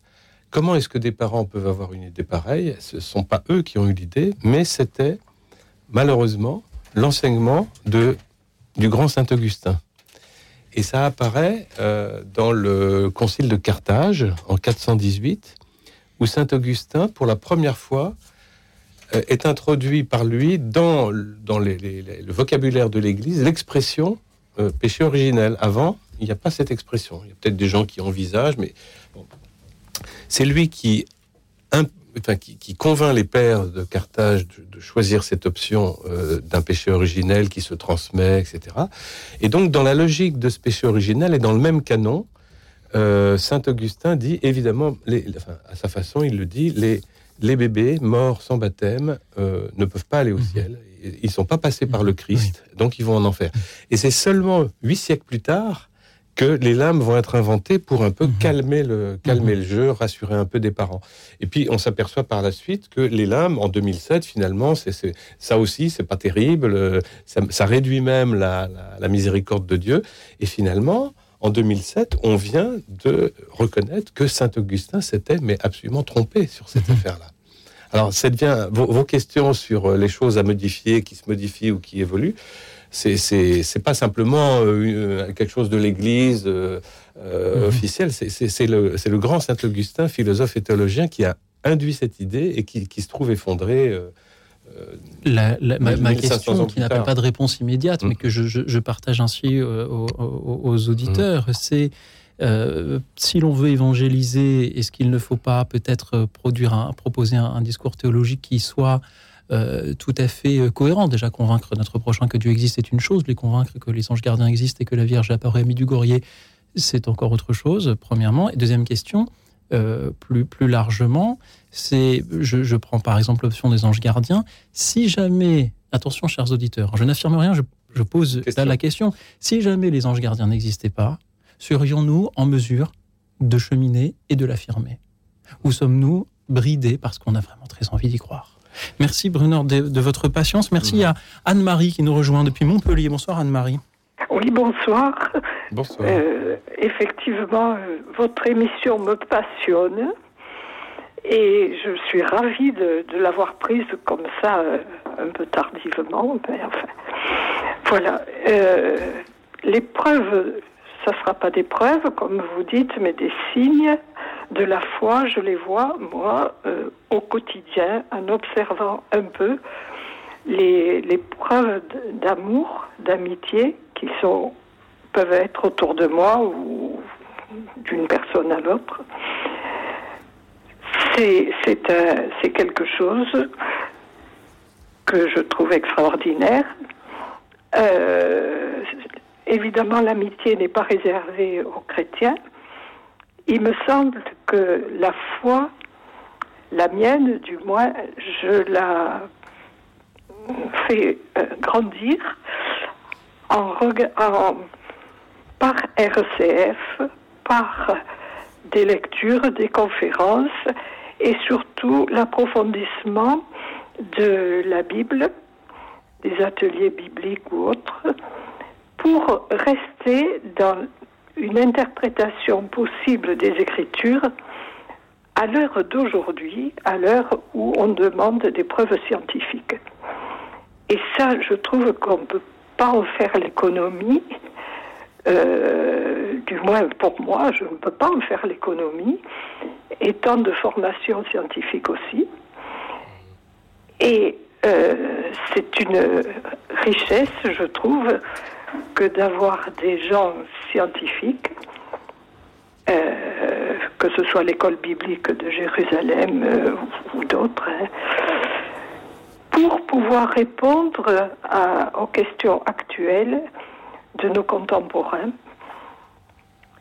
euh, pour la transmission de la foi, si tant est qu'on puisse, je préfère dire, mettre les conditions pour que Dieu éveille la foi dans le cœur des, des petits-enfants en l'occurrence, euh, on est obligé de se mettre sur un plan rationnel et scientifique.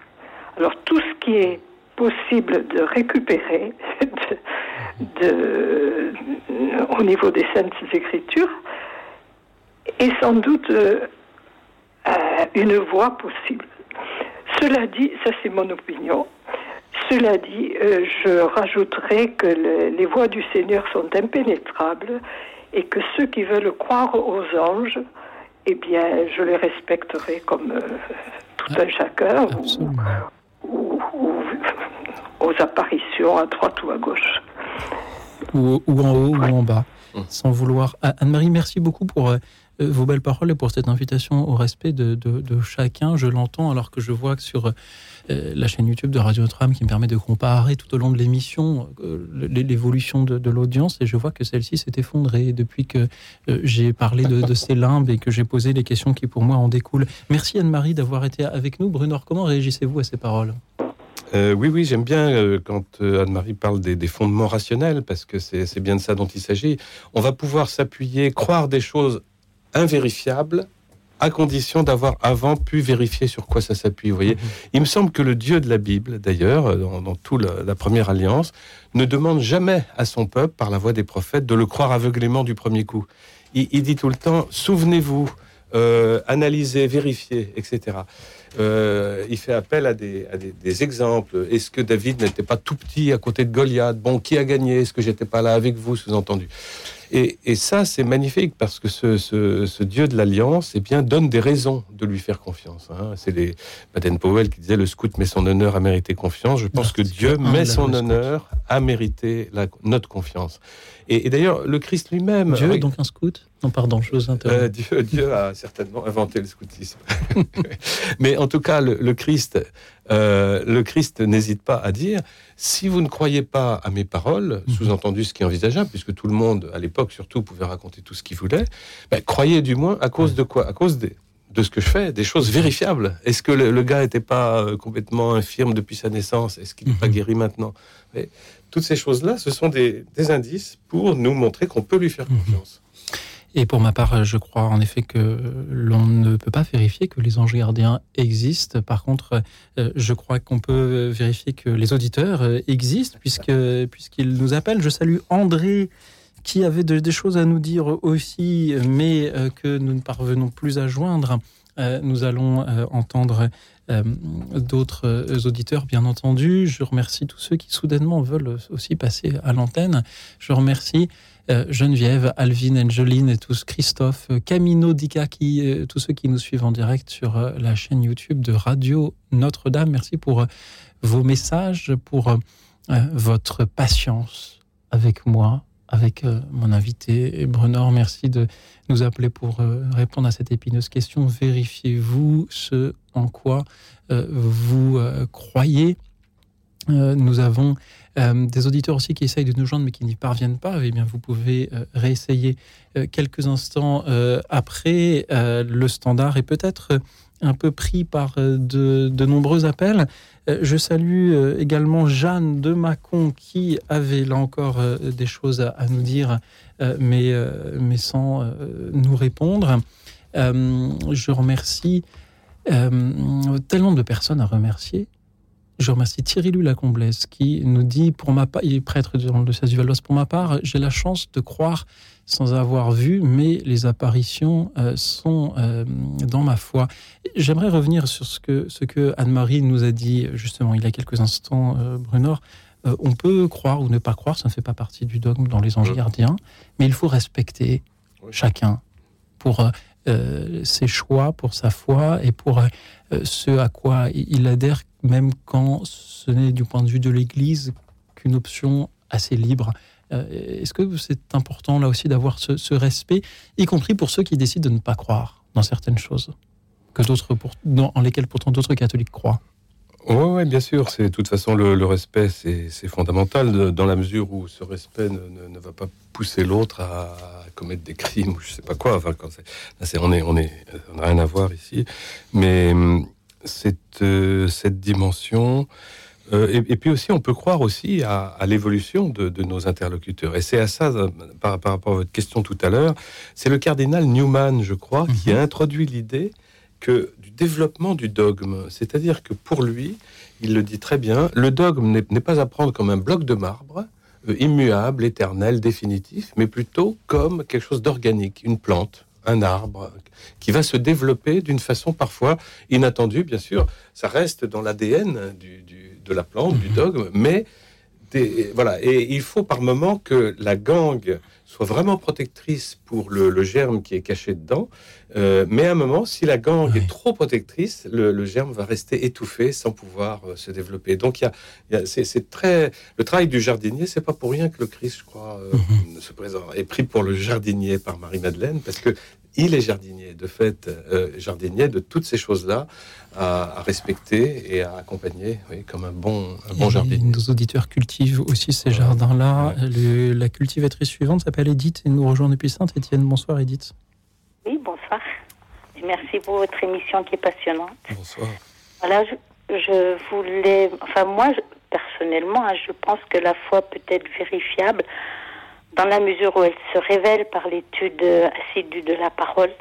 Et ça a été le cas pour moi.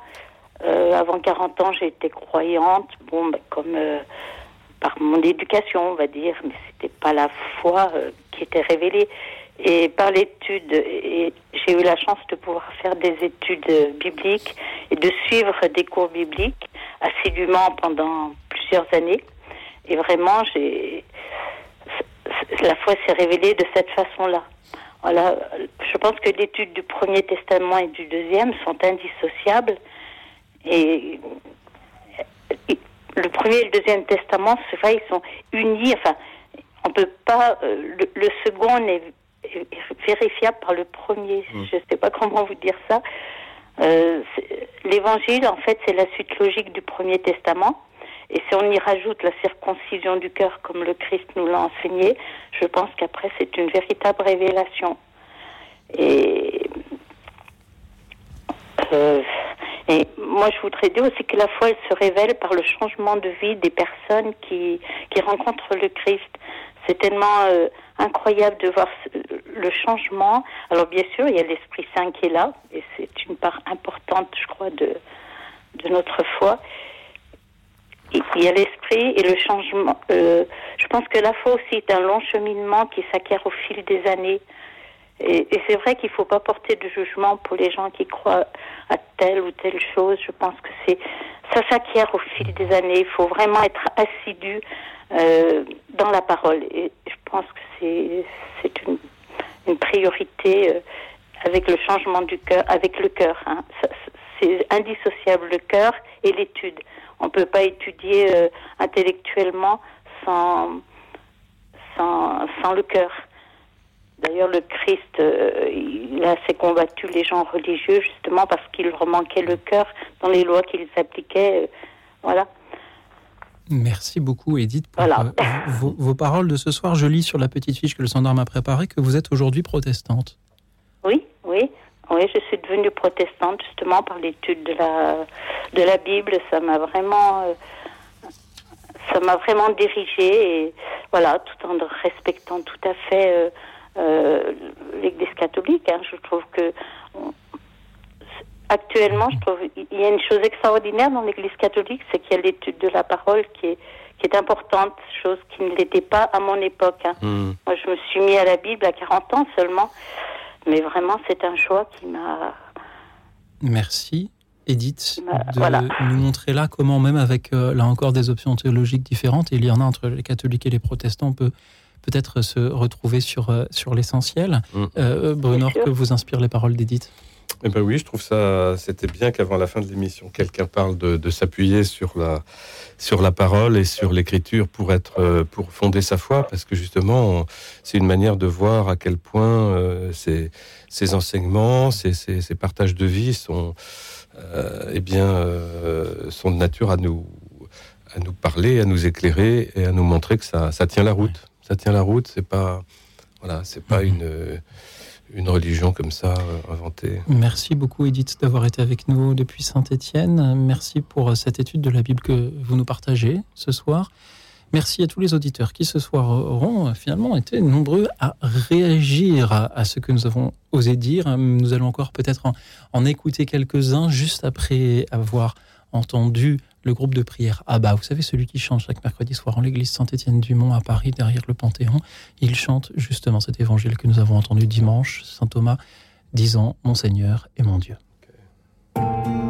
Écoute dans la nuit, Une émission de RCF et Radio Notre-Dame.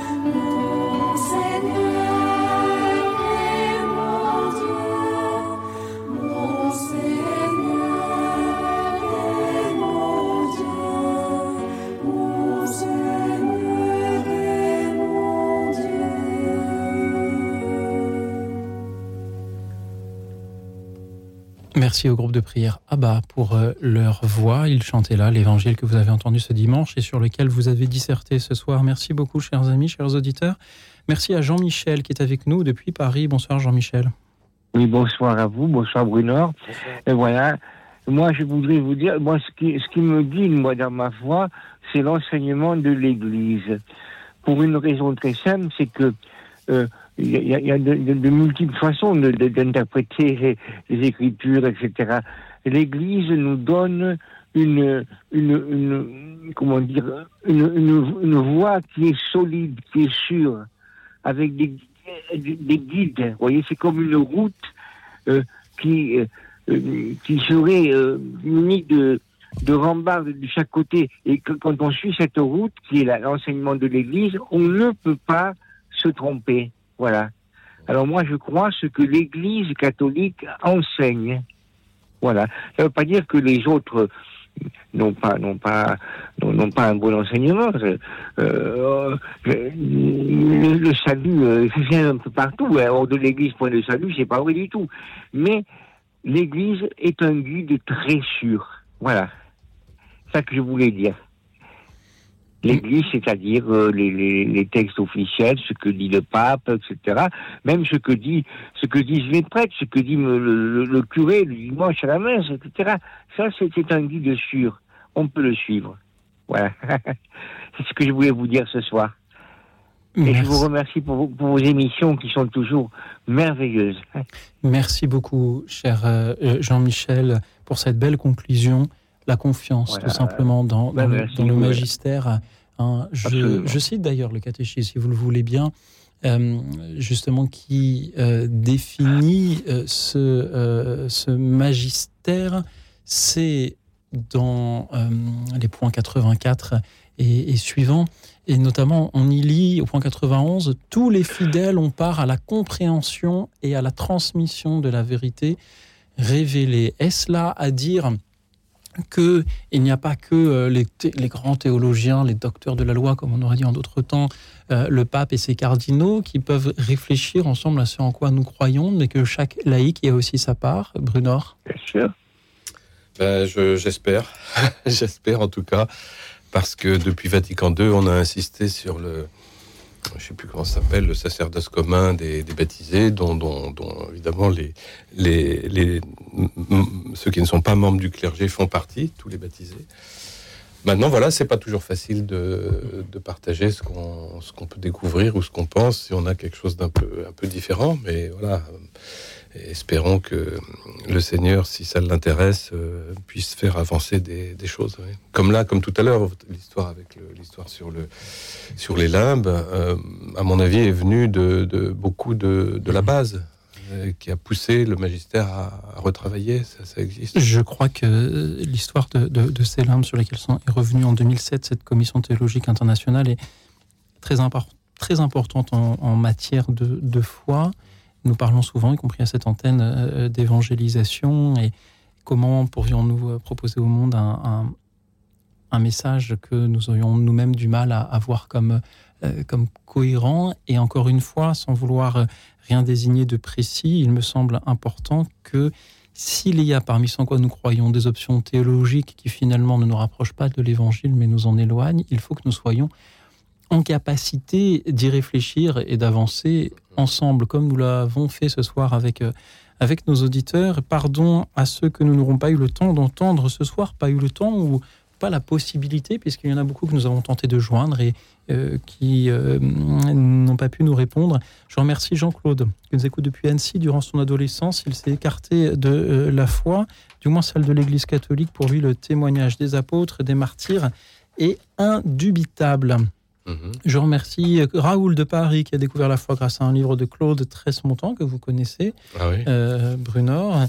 Euh, merci à Martine de Bordeaux qui voulait nous, récit de, nous parler de ce qu'il y a de frappant dans le récit de la Genèse. Brunor, vous nous en avez dit quelques mots également.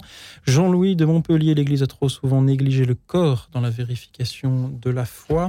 Euh, je remercie Edith, mais nous l'avons entendu. Edith, euh, Jeanne de Mâcon, trouvez l'émission très intéressante. Il vous remercie. Elle vous remercie pour vos bandes dessinées, Ah, cher euh, Brunor. Il faut aussi vérifier ce qu'on entend dans- sur les médias. C'est vrai que cela faisait partie du sujet de ce soir et nos auditeurs ne s'en sont pas du tout emparés. Peut-être ne suivent-ils pas du tout les médias. Peut-être ont-ils raison à ce sujet. Et, euh, je remercie euh, Jeanne donc de Mâcon. Je remercie André de Hérouville. Intéressante émission. On apprend. Continuez à faire du bien car le monde actuel ne va pas bien et la vérité ne peut euh, que nous rapprocher du bien. Merci Thérèse de Toulouse. Les émissions de Loxil sont extraordinaires. Alors c'est en lettres majuscules et c'est euh, souligné. En lettres dorées. Euh, doré, il faudrait que je fournisse des stylos dorés au standard afin de pouvoir le savoir. Mais je remercie Thérèse pour cet encouragement. Je remercie également Catherine de Toulouse euh, qui a, a bien des choses à, à nous dire dans l'amitié, dans l'amour. J'ai besoin que les gens manifestent par des actes. Et bien c'est pareil pour la foi. J'aimerais que Dieu se manifeste dans ma vie. Et comme alors ça c'est moi qui l'ajoute, mais peut-être comme on aimerait qu'il se manifeste, que l'on peut avoir envie de, de, de- de voir ces manifestations et que cette envie-là euh, nous détourne de notre sincérité, comme on le ferait d'ailleurs avec un ami. Merci à Marie-Hélène euh, de Haute-Rive. En 1978, a échappé à un grave accident de voiture.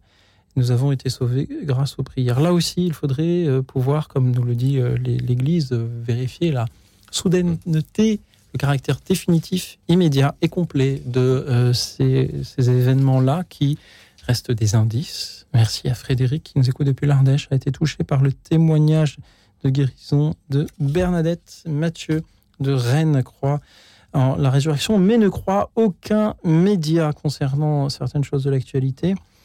Euh, Mathieu, je vous invite, et c'est vrai qu'on n'a pas parlé des médias ce soir, mais euh, je pense qu'il faut être aussi prudent contre euh, tous les médias que contre ceux qui nous mettent en garde contre les médias. Merci Patience qui nous écoute depuis la Haute-Savoie. Je suis crédule. C'est un beau mot, être crédule. Je crois au Christ. On me disait il y a 30 ans que j'étais trop croyante. Je vérifie dans les Écritures ce qui disait Jésus-Christ est cohérent, même si tout ne peut pas s'expliquer. Merci Patience et je regrette que vous ayez un numéro que nous ne parvenions jamais à joindre. Patience.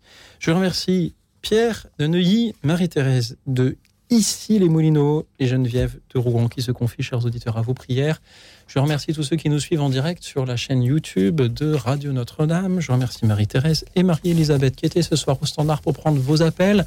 Je remercie Alexis qui réalisait cette émission et je remercie Saint Thomas qui a demandé à mettre ses mains dans son côté, dans le côté du Christ. Pourquoi? Et qui là nous montre justement euh, un, un exemple de, de- ce pourquoi nous choisissions ce thème ce soir. Vérifiez-vous euh, ce en quoi euh, vous euh, croyez. Et c'est vrai que lorsque l'on voit les sommes de ce qui s'ajoute aujourd'hui euh, à l'Évangile, on peut, euh, et, dont, et que les apôtres n'avaient pas, euh, on peut se poser là encore ces, questions-là. Merci aux auditeurs d'avoir accepté que nous nous la posions ce soir, cette question de faut-il vérifier ce en quoi nous croyons Euh, Brunor, que vous ont inspiré les appels, les témoignages de nos auditeurs ce soir? Écoutez, je suis, je suis assez euh, admiratif parce que je pensais que ça partirait dans des directions justement un peu trop politiques, euh, journalisme, etc. Et, et pas du tout. On est resté très dans la dimension euh, très très tournée vers le- vers l'Évangile, vers les, la parole de Dieu, la confiance qu'on peut faire, avec des, des exemples variés. Mhm. C'est plutôt très encourageant. Est-ce que vous pensez que, Brunor, que les chrétiens devraient se poser plus de questions sur leur foi Alors, c'est ce que je pensais. Et puis, quand j'ai commencé les, les indispensables à la lecture, d'ailleurs, de Claude Tresmontant, qui a été cité tout à l'heure, quand j'ai démarré cette série et que j'ai vu le nombre de gens qui euh, les lisaient pour eux, mais qui ensuite me disaient, je les ai prêtés, et les gens ne les rendent pas, donc j'en rachète d'autres, je les reprête. Enfin, c'est un, un bouche à oreille extraordinaire. Ça m'a vraiment amené à, réfléchir en, me disant, mais tiens, euh, finalement, nos, contemporains on demandent, demandent des nourritures solides, demandent des, choses qui vont pas être uniquement de la, distraction en bande dessinée, mais euh, sont contents d'avoir de quoi réfléchir et qu'on leur donne les, éléments pour le faire, positionner Aristote, positionner un tel, sans que ce soit compliqué grâce à la BD. Eh bien, je suis euh, très admiratif de cette ouverture. Merci à vous, chers auditeurs, pour cette euh, ouverture. J'ai entendu dans tous vos témoignages de ce soir, justement, la certitude, la foi solide, et aussi une forme d'inquiétude lorsque l'on questionne tout ce qui, voilà, a été, euh, tout ce qui s'ajoute au credo. Mm. Et j'aimais le vœu que les doutes se dissipent, que les doutes se dissipent pour euh, plus de certitude. Et je me souviens de, de, de- de cette parole d'un- laïc récemment qui, suite à certains scandales dans l'Église, à qui l'on demandait s'il croirait encore en Dieu, il répondait je, veux, je vais croire davantage en moins de choses. Et peut-être avons-nous souvent le tort de, de, de nous dire euh, bah, celui qui ne croit pas dans telles apparitions, dans tel miracle, il croit moins. Peut-être est-ce là le sujet d'une autre émission. Bonne idée. En attendant, il y a une chose dans laquelle je crois, c'est qu'il faut que nous ayons maintenant une nuit tranquille et reposante, en lisant peut-être si on a encore une insomnie, les indispensables de Brunor, mais tranquille et reposante pour reprendre des forces, car, et ça j'en suis sûr, demain sera un grand jour.